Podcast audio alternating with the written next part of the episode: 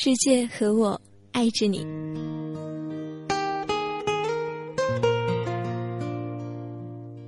亲爱的小耳朵们，这里是心理 FM，我是你们的好朋友小蕊。今天小蕊要和大家分享的是属于他们的故事，来自于大兵他们最幸福的书中所提到的最幸福的一对小情侣，男生叫做王博，女生叫做甜菜。他们都是人民大学毕业的，女生的专业是贸易经济，男生的专业是外交学。下面，就让我们一起来进入故事，进入他们的故事。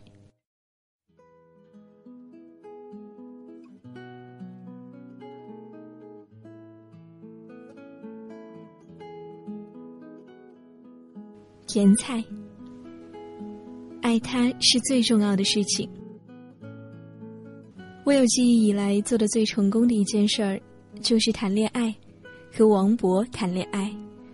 我和他认识在二零零五年的四月二十六号凌晨三点，那个时候我大一，刚脱离了爸妈，在大学想怎么过就怎么过，但我不知道自己想怎么过，可能大部分女生也都这样吧。那天晚上我到了三点多还睡不着，就在楼道里瞎逛，看到隔壁宿舍的女孩回宿舍拿了外套，又匆匆的出去。我就问她干嘛去啊？他说草地上有人唱歌。我说那我也去。我到了草地边上，见到两个男生正边弹吉他边唱歌。那个长得帅的男生唱了一首歌，我觉得他声音太干净了，我就装作很内行的问：“谁的歌呀？”他说：“我的。”我当时想，不行，我必须跑他。于是我就开始假装学琴。他是个君子，在教我弹琴的时候，从来没有碰过我的手。于是我想，我必须跑到他。怎么还有这么礼貌的人呢？后来才知道，原来那个时候他也想泡我，只是太紧张害羞。不知道该怎样表达。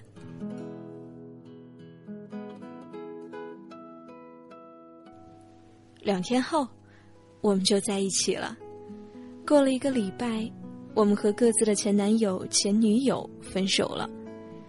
又过了一个礼拜，好朋友因为这件事儿跟他决裂了。在后来的一个月当中，我受到了王博的前女友和支持他前女友的王博的好朋友们的。排斥和敌意，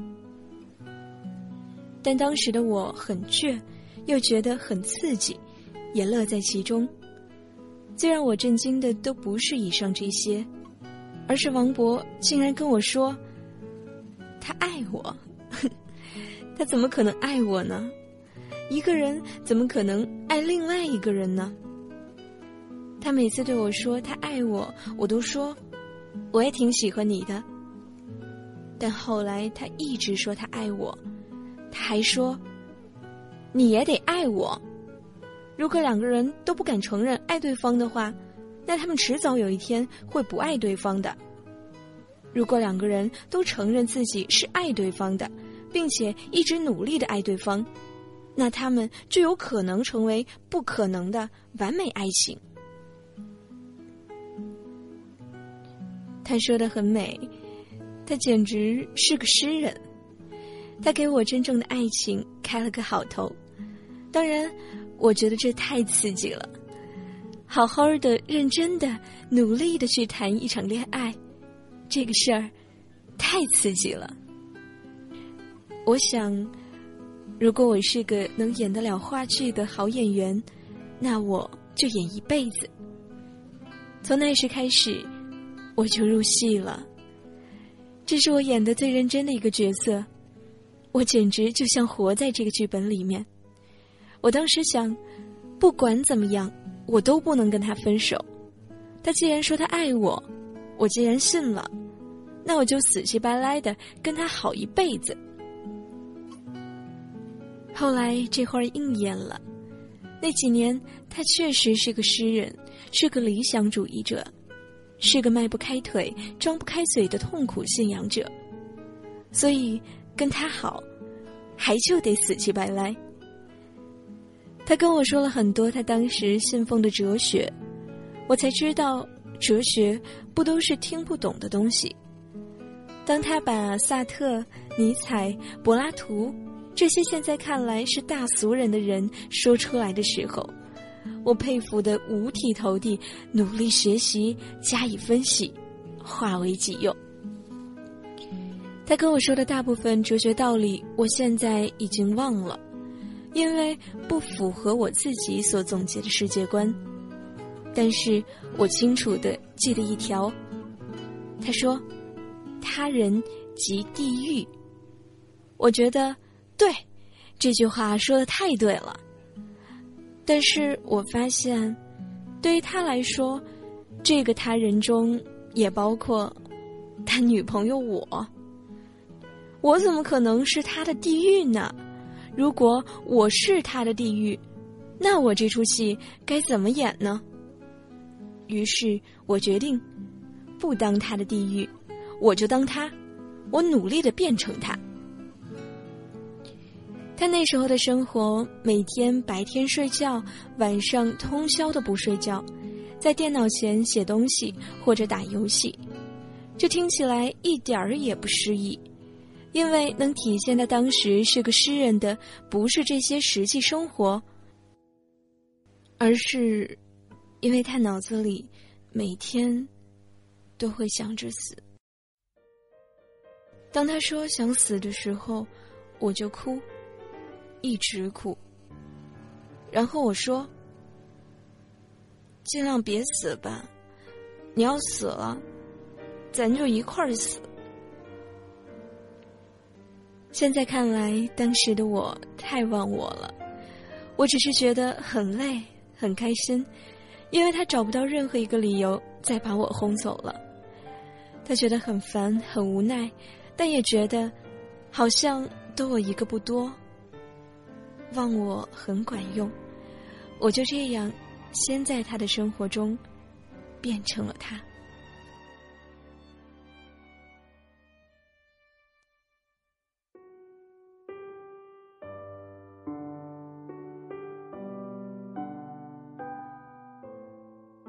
他是一个对所有人都很客气、容忍、彬彬有礼的人，没有人见过他发脾气。所以，当他第一次向我暴怒的时候，我害怕又委屈，又感到欣喜。我觉得，他从那个时候开始在心理上接受了我。他对我很信任，就像信任他自己一样。他知道，哪怕他发脾气，他暴怒，他把最不理性、最恐怖的一面展现给我。我也不会离开他。那是我们大学毕业一年之后的事情，我们因为一点事情发生了争吵，好像是我嫉妒他给前女友写歌，后来他就不再写关于爱情的歌了。他暴怒的表现，现在想起来挺好笑的，但当时特别吓人。他把新买的一袋橘子一个个的拿起来拽在墙上，于是墙上糊了很多个橘子饼，流着汁，慢慢的往下滑。然后他去厨房拿了一把菜刀，我想，完了，我玩大了，要死了。结果，他只是把他当时那把很珍惜的一千一百块的吉他砍得稀烂，然后他哭了。他念着他死去的爸爸，缩成一团，哭得很伤心。他说：“爸爸，你带我走吧。”我当时所有的感情都被心疼取代了。那个他是没有人见到过的，甚至他的妈妈。那天之后，我用我们当时仅有的一千六百块钱，托朋友买到了一把全单吉他，然后我跟他一起吃了半个月一块五毛钱的葱花饼。在我心里面，他是这个世界上最单纯、最善良的好孩子。我能遇见他，就是我的幸运。他过去心灵上的创伤，以及这个对他来说太复杂和光怪陆离的社会给他带来的压力，都让我心疼不已。他后来跟我说，他不愿意跟别人提起那些事，不愿提起他心里所有不为人知的小秘密和想法。当我们一次又一次的揭开他的伤疤，他就痛着，忍着。流着眼泪，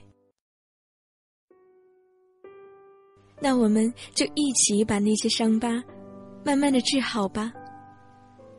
现在，我们已经变成了这个世界上最亲的人。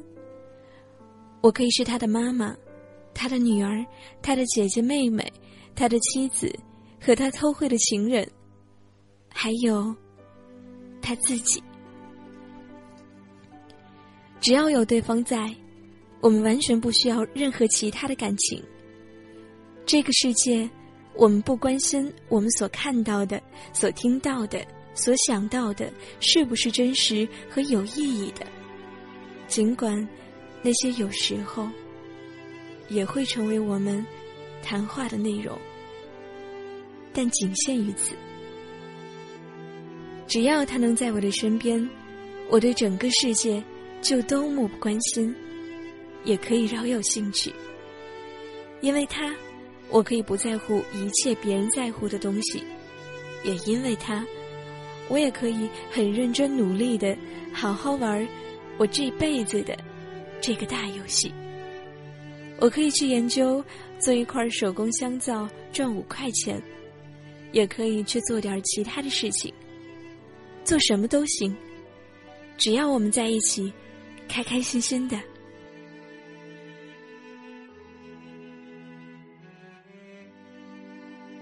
你问我为什么这样无忧无虑？我可能跟其他女孩不太一样吧。我看这个世界时，里面全是他，他就是我，我就是他。在这个前提下，所有的烦恼都是不重要的。我认为，好好的爱王博，就是这辈子对我最重要的事儿。我觉得，如果一个人能够坚定的在一个理念里生活和成长，那么那些所谓的烦恼，终究会转化成安宁和开心，甚至转化成让你内心强大的力量。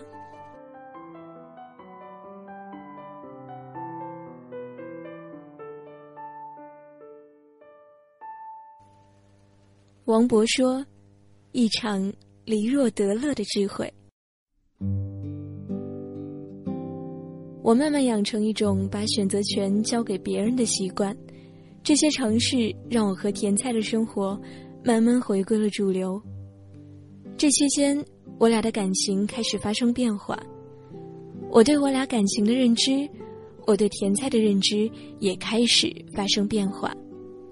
这才是我领悟“智慧”二字含义的关键时期。她因为怀孕而皮肤过敏，我在照顾她的过程当中，逐渐认识到，如果你为别人做的事情带一点私心，你就不会因为做这个事情而快乐。我一再和甜菜说，我乐于照顾她，但我是否真的乐于照顾她，她完全能够感受得到。带着私心的行善，不仅对于帮助对象是无效的，对于行善者自身来说也是有害的。这种行为会使行善者总觉得委屈。当我学会完全站在甜菜的角度去想问题时，我才慢慢明白他有多爱我。我回忆跟他相处的点点滴滴，终于明白他七年来一直在做一件事情。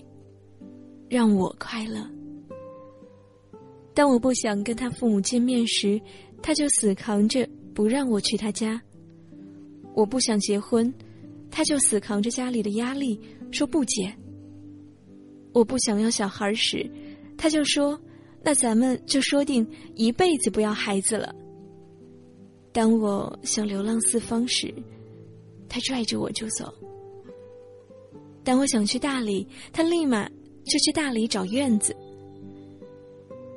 基本上，他一直在做的事情是试探出什么样的生活会让我快乐。他通常观察很久，试探很久才知道，然后他就努力去实现它。为了疗养他的皮肤，去年十月份，我们去了腾冲，在一处山谷里住了十多天。我们住在小木屋里，睁眼闭眼，只有树木鸟兽，只有他和我。他跟我在一起七年多，在那个山谷里，当一切都是安宁平静的时候，我才终于看懂他对我的爱。甜菜是个很有智慧的女人，关于幸福，她其实领悟的比我早多了。很简单，就是全身心的希望我快乐。我们总喜欢合唱《想把我唱给你听》那首歌，每次我们俩都是面对面的唱给对方听。你知道吗？这不是浪漫。而是一种无比幸福的享受。你信不信？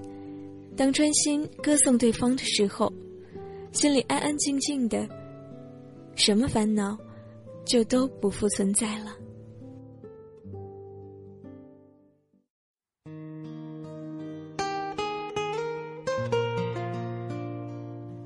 一生那么短，一生何求？为智慧。与幸福耳。王勃和甜菜的故事还没有结束。他们现在离开了丽江，在大理古城洱海旁租了一个行将坍塌的老院子。他们自己动手改成了一间客栈，起名为“无音社”。推开窗，就是宁静的田野。那是个很偏僻的去处，不知道能维系多久。如果你去大理，请住在他们的院子里吧。有机缘的话，听听他俩合唱的《想把我唱给你听》。把我唱给你听，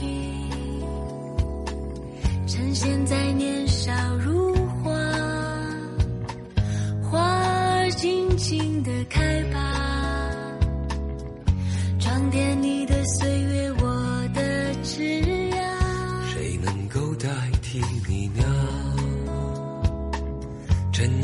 静静的爱吧，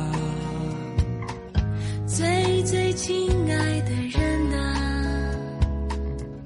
路途遥远，我们在一起吧。我把我唱给你听，我把我唱给你听，把你纯真无邪的笑容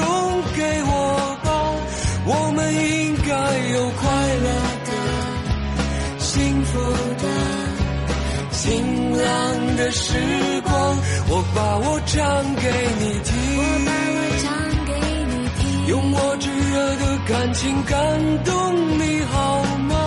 岁月是值得怀念的，留恋的，害羞的红色。